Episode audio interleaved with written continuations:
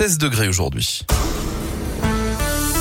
C'est l'heure de retrouver le journal des bonnes nouvelles avec Léa Dupérin. Bonjour Léa. Bonjour Guillaume, bonjour à tous. On vous écoute. Et on commence par cette belle initiative, un financement participatif pour développer une casquette destinée aux malvoyants. Maxime, qui a grandi à Tarare et qui habite actuellement à Amplepuis, perfectionne son projet intitulé The Blind Eye. Il s'agit donc d'une casquette avec un capteur pour indiquer aux personnes malvoyantes les obstacles. Maxime est accompagné par euh, Guillaume, 21 ans, qui est lui-même concerné par des problèmes de malvoyance. Le jeune chef d'entreprise de 22 ans espère lever 85 000 euros pour se consacrer entièrement à cette belle initiative. Une chasse géante dans toute la France pour trouver un œuf en or. Ce n'est pas à Charlie à la chocolaterie, non. C'est le défi lancé par la fabrique de Julien, cette confiserie implantée dans la Loire s'associe au joaillier Garel présent dans l'Ain et la métropole de Lyon. Les deux familles d'artisans font gagner un œuf en or d'une valeur de 2000 euros, à condition bien sûr de trouver la clé qui permet d'ouvrir le coffre au trésor.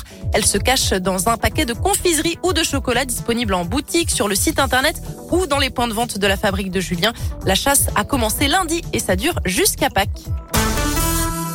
Si vous rêvez d'assister aux Jeux Olympiques de Paris 2024, c'est le moment de tenter votre chance. Une deuxième phase de vente de billets à l'unité a commencé. Elle doit se terminer le 20 avril prochain.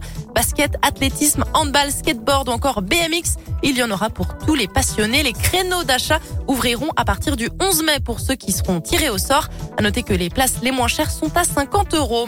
Allez, on termine aux États-Unis avec cette histoire assez dingue. Un homme de 81 ans a survécu pendant une semaine dans sa voiture ensevelie sous la neige. Fin février, il avait pris la route en direction du Nevada et oui, quand il s'est retrouvé piégé dans une tempête de neige, il s'est donc nourri de croissants et de bonbons qui lui restaient. Il a aussi tenu en buvant de la neige fondue par sa fenêtre quand même.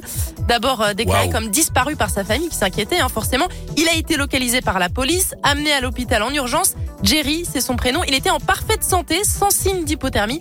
Sacré miraculé quand même. Ouais, c'est incroyable. Comme quoi, il a bien fait de s'arrêter à acheter une petite bricole en route. Et ben voilà. Ça, c'est voilà. Ça lui a sauvé la vie, le casse-croûte. Merci beaucoup, Léa. À tout à l'heure. À tout à l'heure.